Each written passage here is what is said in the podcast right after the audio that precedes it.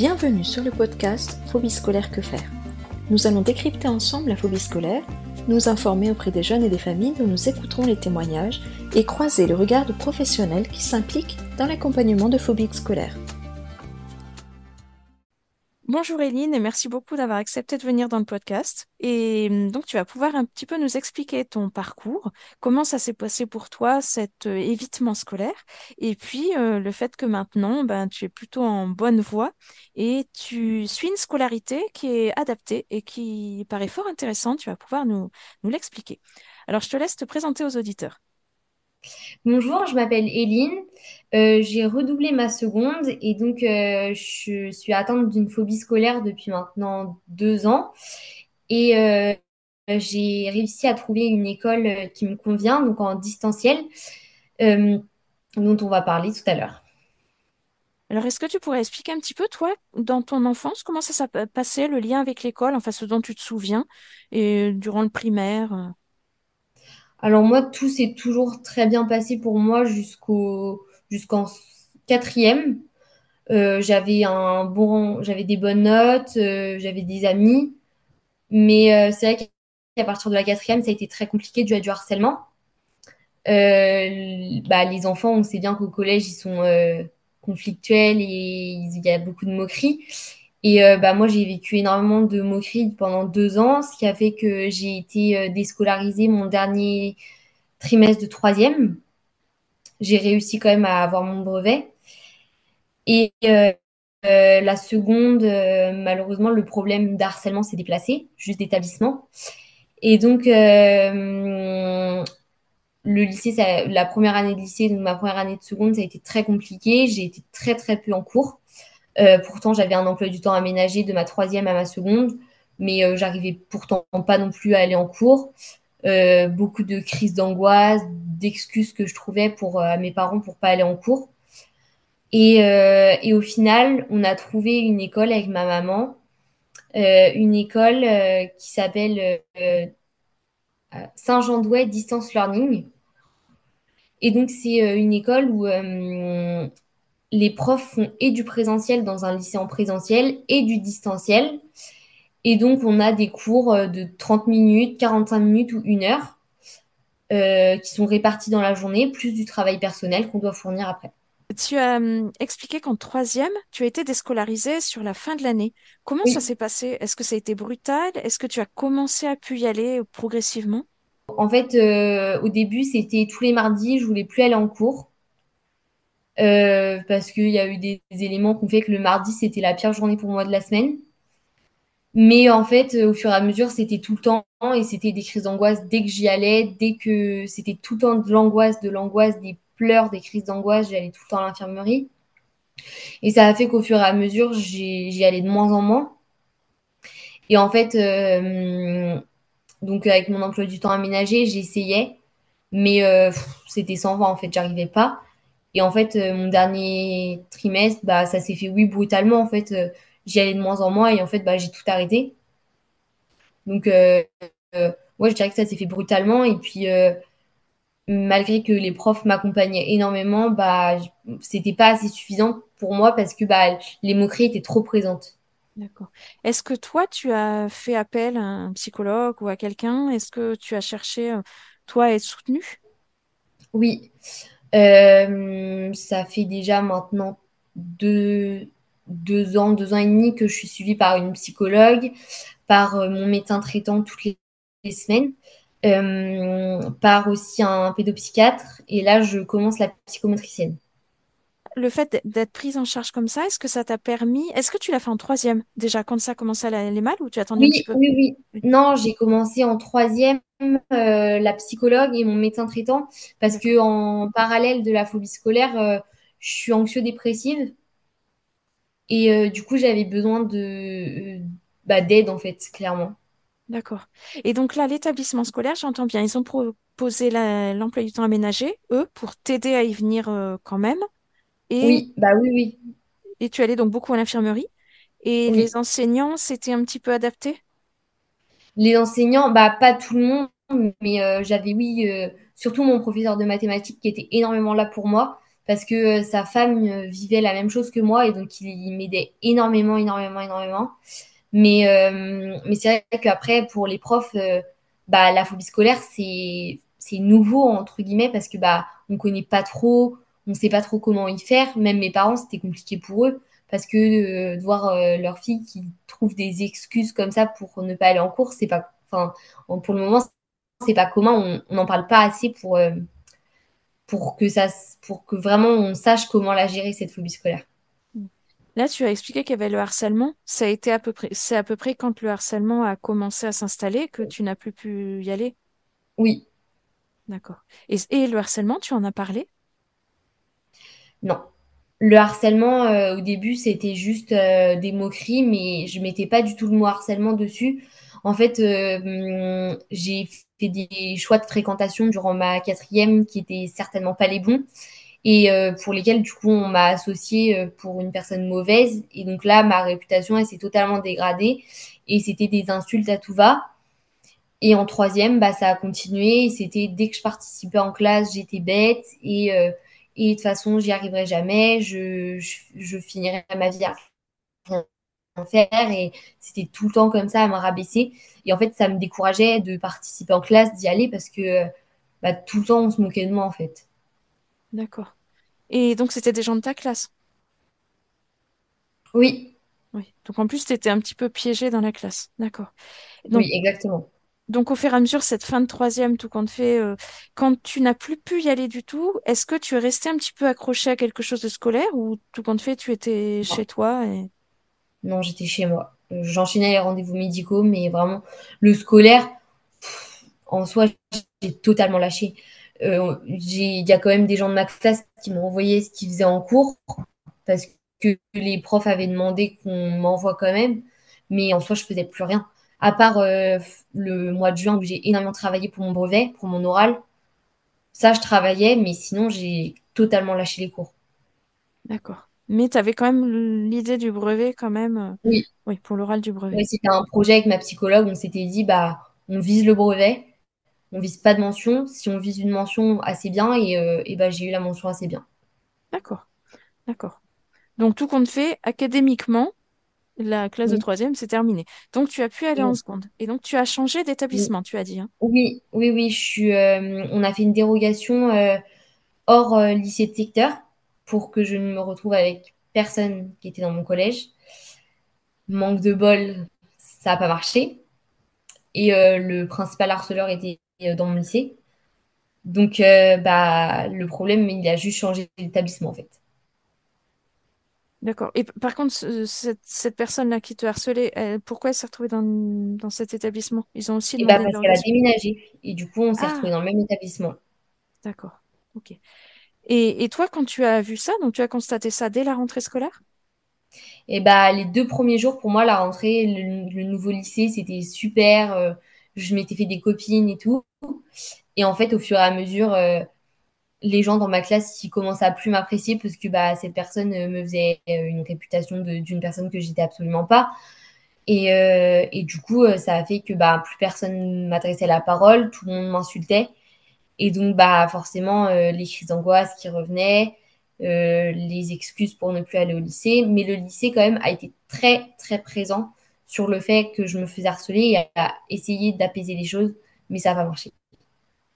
D'accord. Donc là, tu as changé d'établissement, mais cet établissement était aussi plutôt à l'écoute. Oui, D'accord.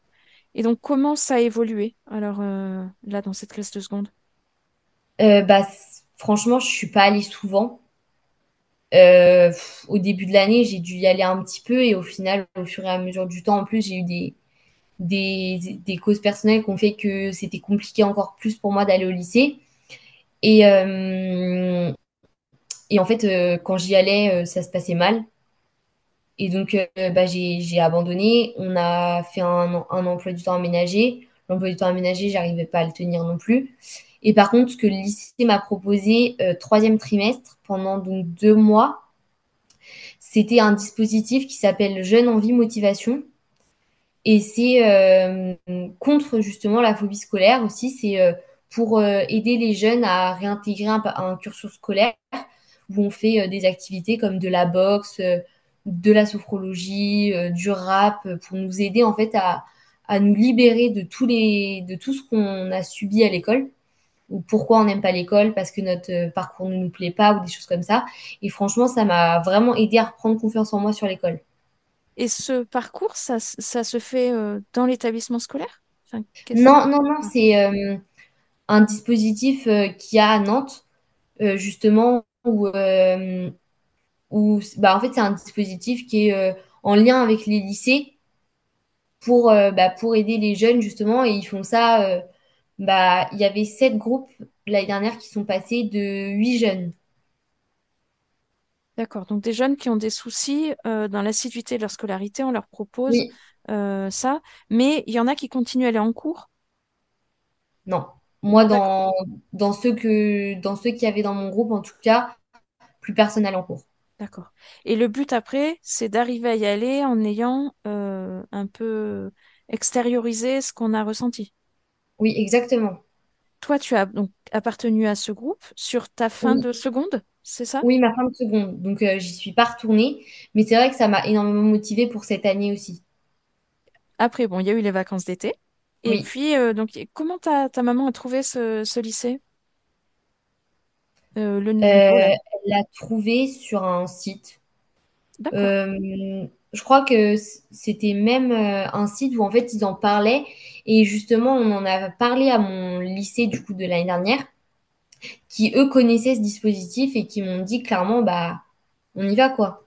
Et, euh, et si, euh, parce qu'en fait, on a la, la possibilité avec ce dispositif de, si on souhaite retourner en présentiel dans un lycée, on peut. En fait, ils nous laissent partir. D'accord. Et donc, euh, moi, j'avais vu ça avec euh, mon lycée euh, du coup, présentiel qui m'avait dit que si je souhaitais revenir à un moment donné, bah, il y aurait une place pour moi.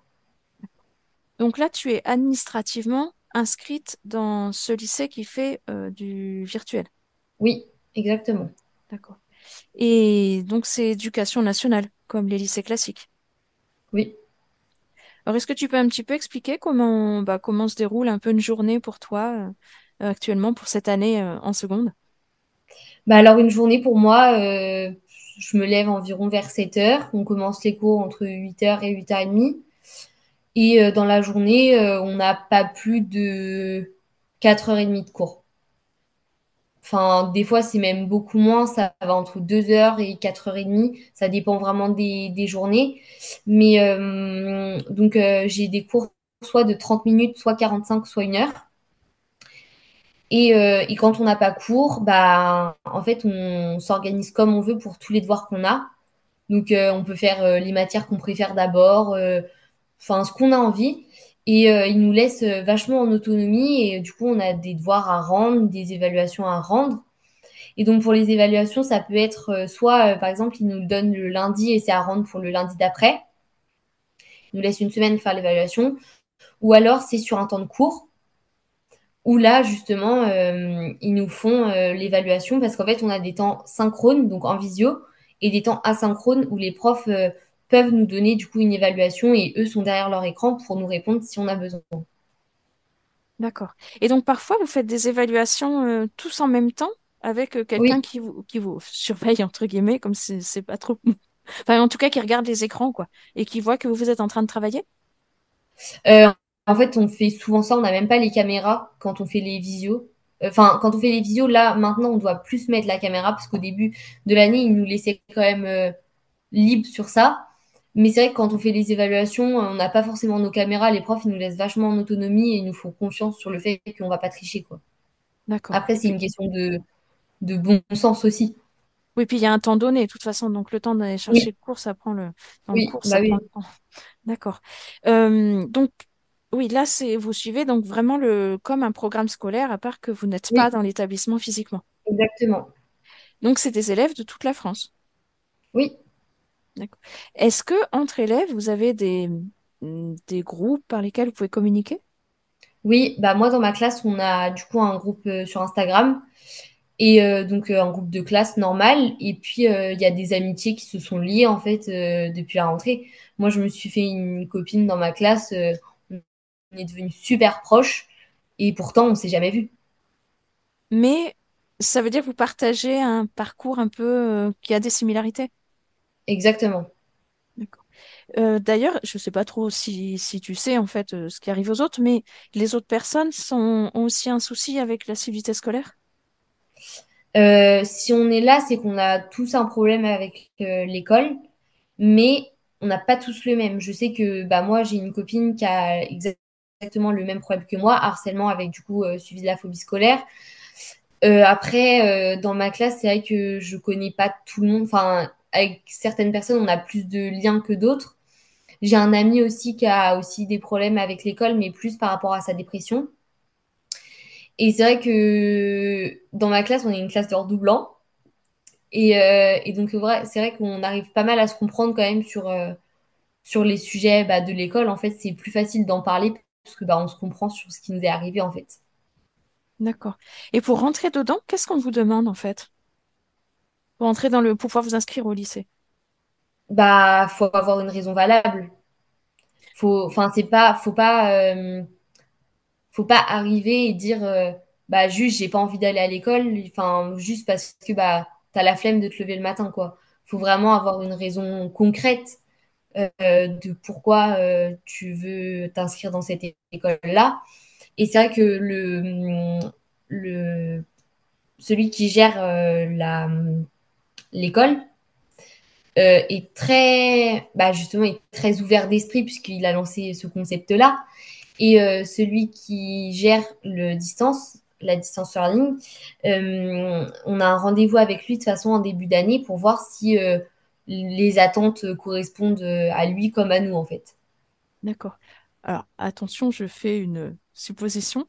Euh, un jeune Oui. qui se dirait, bon, moi j'ai bien envie de m'inscrire là, euh, mais parce que j'ai envie d'avoir un petit peu moins de cours, je vais travailler beaucoup moins, et euh, le reste du temps, je vais faire du sport pour faire beaucoup plus de sport, par exemple. Est-ce qu'il pourrait?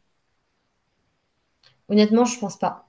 D'accord, Parce que pour moi, enfin, en tout cas, dans, dans ce qu'il y a dans ma classe, euh, il n'y a pas du tout ce profil-là, en fait. C'est qu'on a vraiment tous un vrai souci avec l'école. C'est pas juste parce qu'on veut avoir moins de cours ou quoi. On a vraiment un problème avec l'école et je pense que c'est vraiment ce qui, qui priorise, en fait, parce que bah, justement, c'est pour donner aussi un sens à l'école. Donc au début de l'année, tu as commencé avec euh, la rentrée scolaire le même jour que tout le monde? Oui, oui, oui. et, et ensuite ça se déroule euh, pareil euh, avec donc ces devoirs euh, de manière assez euh, ritualisée, on va dire, à rendre Ah et, oui, et oui, toutes les matières, quoi. Oui, toutes les matières. Même en plus, on avait le choix entre soit du caté, soit de la culture religieuse, vu qu'on est dans un établissement privé. D'accord. Ok. Et donc pour l'instant, toi, qu'est-ce que tu en penses? Bah moi sincèrement je me pour le moment je me vois pas retourner dans un lycée en présentiel parce que euh, le concept j'adore. C'est vraiment euh, je me sens à ma place en fait. Il y a des profs qui sont hyper bienveillants, euh, tu te sens tu te sens en sécurité en fait. Déjà d'être chez moi moi ça me sécurise et euh, et de pouvoir travailler du coup chez moi c'est vraiment quelque chose que bah, que j'adore parce que je peux m'organiser, je peux être autonome et puis même bah, j'ai plus cette peur d'aller à l'école en fait.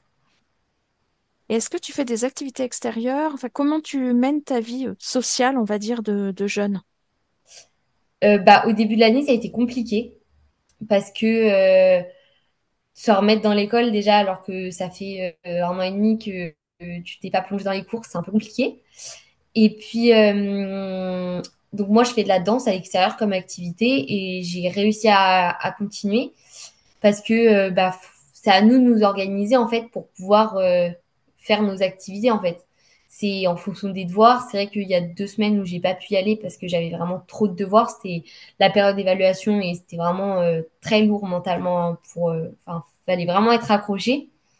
Et, euh, et donc voilà, mais c'est vrai que ils nous ils sont quand même assez bien organisés parce qu'on a quand même des temps pour rendre les devoirs en fait.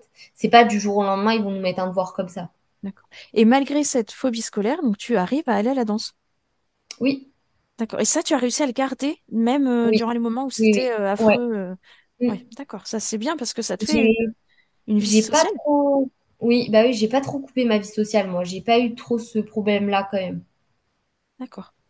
Donc, tu n'as pas eu de moment où tu t'es vraiment complètement effondré et où c'était plus possible de sortir de chez toi? Bah, il y a des moments forcément où c'est plus dur que d'autres pour sortir, mais c'est vrai que j'ai pas été coupée du monde. D'accord.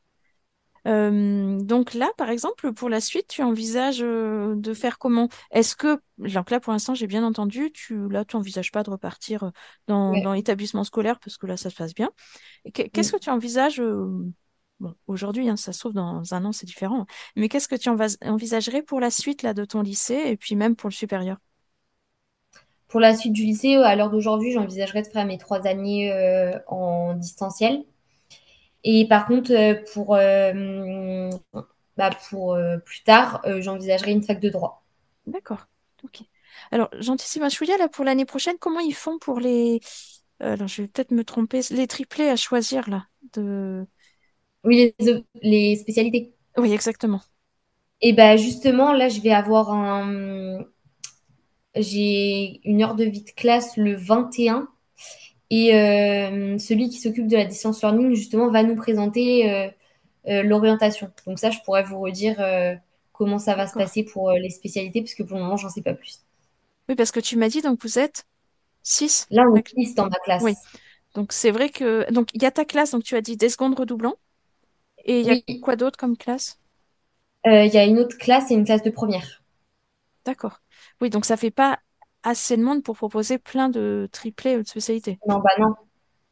D'accord. Donc euh, honnêtement, je- pour le moment, je sais même pas ce qu'il y a comme, euh, bah, comme, euh, comme spécialités qui sont proposées en fait. Oui. D'accord. Bah, à la limite, ça t'a pas freiné euh, pour t'inscrire? Non, pas du tout. Voilà. Ce qui est bien, c'est d'avancer, en fait. Bah oui, exactement. Et donc là, tu dirais que tu vas comment, moralement? En ce moment, c'est dur, mais euh, c'est vrai que en fait, il faut, il faut vraiment que j'arrive à, faire en sorte que l'école ne prenne pas tout le travail sur ma vie sociale, puisque c'est vrai que on a beaucoup de travail et il faut que j'arrive en fait à, associer les deux. Et pour moi, c'est compliqué pour le moment. Mais je sais qu'avec le temps, ça va, ça va le faire total. Je, ça, pas peur. Mais, euh, mais c'est vrai qu'on a quand même une charge de travail, comme j'ai dit tout à l'heure, qui est très importante. Parce que bah, forcément, qui dit moins de cours, dit plus de travail. Mais, euh, mais c'est pour ça, il faut que j'apprenne euh, à associer les deux. Mais en, sinon, avec l'école, ça va, j'ai des bonnes notes. Franchement, je pensais pas que j'aurais autant de bonnes notes euh, que ça, alors que ça faisait si longtemps que j'avais pas été en cours. Mais c'est vrai que l'apprentissage, ils le font très très bien, ils savent comment faire en fait. Mais ça demande en effet d'être vraiment autonome. Alors peut-être pas exactement de la même façon que le CNED, où c'est carrément beaucoup plus euh, Ah oui, livré non. à soi-même. Voilà. Ah oui. Mais, Ah. Mais bon. Ah, là, si par exemple, il y a un jeune qui euh, va pas bien, et parce que bah, tout à l'heure, tu as parlé de quelqu'un qui, par exemple, peut être dépressif, ou même on peut Oui. avoir un trouble anxieux invalidant, et qui fait qu'on peut quand même pas faire le travail de classe. Comment ça se passe? Est-ce que tu sais, est-ce qu'ils vous ont déjà dit s'il y en a qui, s- qui arrivent pas bien à suivre, qui sont pas bien? Euh, bah, ils sont très conciliants. Moi, j'ai eu du coup une période là pendant les périodes d'évaluation où j'étais pas bien du tout. Et c'est vrai qu'ils sont très très très conciliants. Ils nous aident vachement, ils nous disent que il n'y a pas de problème euh, si on rend pas ce devoir là, si on met un peu plus de temps et tout. C'est vrai qu'ils sont très, le temps il est modulable en fait. Mais euh, mais c'est vrai que même en fait ce que j'ai pas dit, c'est que si euh, un élève veut rejoindre la distance learning en cours d'année, il y a jusqu'en mars pour s'inscrire. D'accord. Donc des élèves scolarisés normaux, enfin en classe Oui, normale. bah oui, ils peuvent rejoindre la distance learning jusqu'en mars. D'accord. Ah oui, mais c'est. Et alors, euh, j'ai une autre question un peu naïve, mais ça veut dire que tu es inscrite sur l'académie qui correspond à ce cet établissement scolaire? Oui, parce qu'en fait, c'est un lycée, mais qui n'a, qui est pas sous contrat. Ça veut dire que quand tu vas passer euh, le bac français, par exemple, Oui, tu, tu seras convoqué où? euh, bah, à côté de chez moi. Je serai Ah, en d'accord. audi, en Ah oui, candidat libre. Candidat libre, exactement. Oui. D'accord. Oui, donc tu auras des, des épreuves un peu différentes, euh, par exemple pour le sport ou tout ça, je crois que c'est un petit peu différent quand on est candidat libre. euh, bah, je sais pas, mais je sais que c'est vrai que par contre, pour le bac de français, du coup, l'année prochaine, euh, par exemple, eux, ils ont des points qu'ils accumulent. Donc, en présentiel, ils ont des points qu'ils accumulent au fur et à mesure de l'année. Et nous, par exemple, euh, donc ceux qui sont en distanciel, on n'aura pas ces points-là. Ce sera si on réussit notre épreuve, bah tant mieux pour nous. Si on la réussit pas, bah voilà quoi. Oui, il n'y a pas le, de la même façon le contrôle continu, en Ouais, fait. exactement. Ouais, le contrôle continu, il n'est pas là en fait pour Et pour le, pour le bac euh, de terminale, ça, ça va faire pareil aussi? Oui, je pense. D'accord. Oui, parce que par exemple, je parlais épreuve de sport, bah, tu vas pas pouvoir être évalué euh, sur la course ou du machin, donc tu vas sûrement devoir passer une épreuve de sport Bah ouais, je pense. ponctuelle, quoi. Ouais, je pense, mais je sais pas. Mais c'est vrai que par contre, euh, en distanciel, là, on a quand même du sport, hein. Mais il y a quelqu'un qui vérifie comment ça marche? Oui, oui. En fait, euh, ce qui se passe, c'est que on a un cours, donc nous, c'est le vendredi de 15h à 15h30. Le prof, il nous explique ce qu'on doit faire pour la semaine d'après. Et donc là, euh, pour le premier trimestre, on fait demi-fond. Euh, deuxième trimestre, on fait step. Et troisième trimestre, c'est natation. Et donc, on doit rendre des, des, des, nos comptes rendus de courses de la semaine, machin. c'est tout un truc, hein.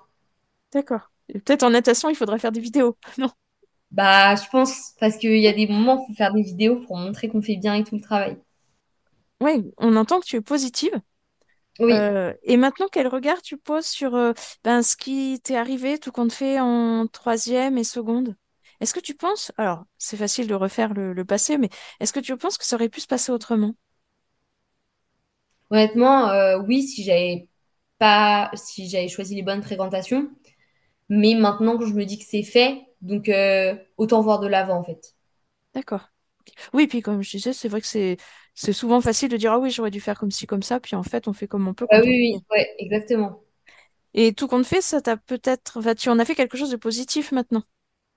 Oui. Tu Bah, arrives je me dis que à? Bah, en tous les cas, euh, maintenant c'est passé. Je peux pas refaire le passé malheureusement. Donc euh, autant aller de l'avant. Là, j'ai trouvé une école, donc je donne tout pour réussir dans cette école-là. Et puis euh, et puis après, bah, on verra euh, si un jour ça m'amène à revenir euh, dans un lycée en, en présentiel, à la fac. Enfin, franchement, je me laisse porter pour le moment dans cette école-là. D'accord. Et au niveau familial, alors donc donc en effet, ta maman c'est elle qui a trouvé. Et comment Oui. ça s'est passé pour toi au niveau familial quand tu allais mal, donc en troisième et seconde? Bah, ma maman a toujours été là tout le temps pour moi. Après, c'est vrai qu'avec mon papa, c'est plus compliqué parce qu'il comprend pas totalement, euh, enfin, il comprend pas vraiment le fait d'aller mal, que ce soit que dans la tête, en fait. Pour lui, c'est physique quand tu as mal. Et donc, euh, forcément, bah, ça a été compliqué le fait qu'il y a la phobie scolaire, la dépression, euh, tout ça qui. Moi, je suis quelqu'un qui est très, qui a des émotions qui font les montagnes russes. Donc, c'est très compliqué à me suivre. Et c'est vrai que pour lui, il y a eu un, un temps où il a eu vraiment un besoin d'adaptation pour comprendre vraiment ce qui se passait dans, dans ma tête, en fait. Mais c'est vrai que ma maman a toujours été présente pour moi, et l'est toujours. Alors que mon papa, il est plus dans le recul, il se mêle pas trop de ces histoires-là. Mais maintenant, il voit que tu avances bien en fait. Ben, mes parents ils se sont séparés et du coup maintenant je vis que chez ma maman. Donc euh, mon papa il voit pas vraiment ma marge de progression en fait. D'accord. Bon, alors il sera sûrement content quand tu auras terminé et que Oui. ça ira bien. Mm. D'accord. Bon, mais c'est bien comme tu expliques et comme on voit qu'on peut se raccrocher au, vraiment au scolaire, au- Oui. quand même à une forme de système scolaire euh, et de, de scolarité même en n'étant pas sur place, quoi. Oui. Donc là, pour la suite, on peut te souhaiter euh, bah, d'arriver à bien t'organiser et, et Oui. d'aller bien, Ah bah oui. Bah merci beaucoup. Ouais. Ben, écoute, en tout cas, c'est très chouette d'avoir pris le temps. Je te remercie beaucoup de, voilà, d'avoir expliqué euh, ce parcours et puis où tu en es maintenant. Et bah merci à vous de m'avoir invité. Ce podcast se veut informatif et il ne peut vivre qu'avec l'aide des familles et jeunes concernés, ainsi qu'avec des professionnels impliqués et engagés dans le phénomène de phobie scolaire. N'hésitez pas à venir transmettre votre expérience. Pour cela, contactez-moi via l'Instagram podcast phobie scolaire que faire. Si ce podcast vous a plu, vous pouvez le noter sur les différentes applis de podcast et le partager à des personnes qui peuvent être intéressées. Merci à vous.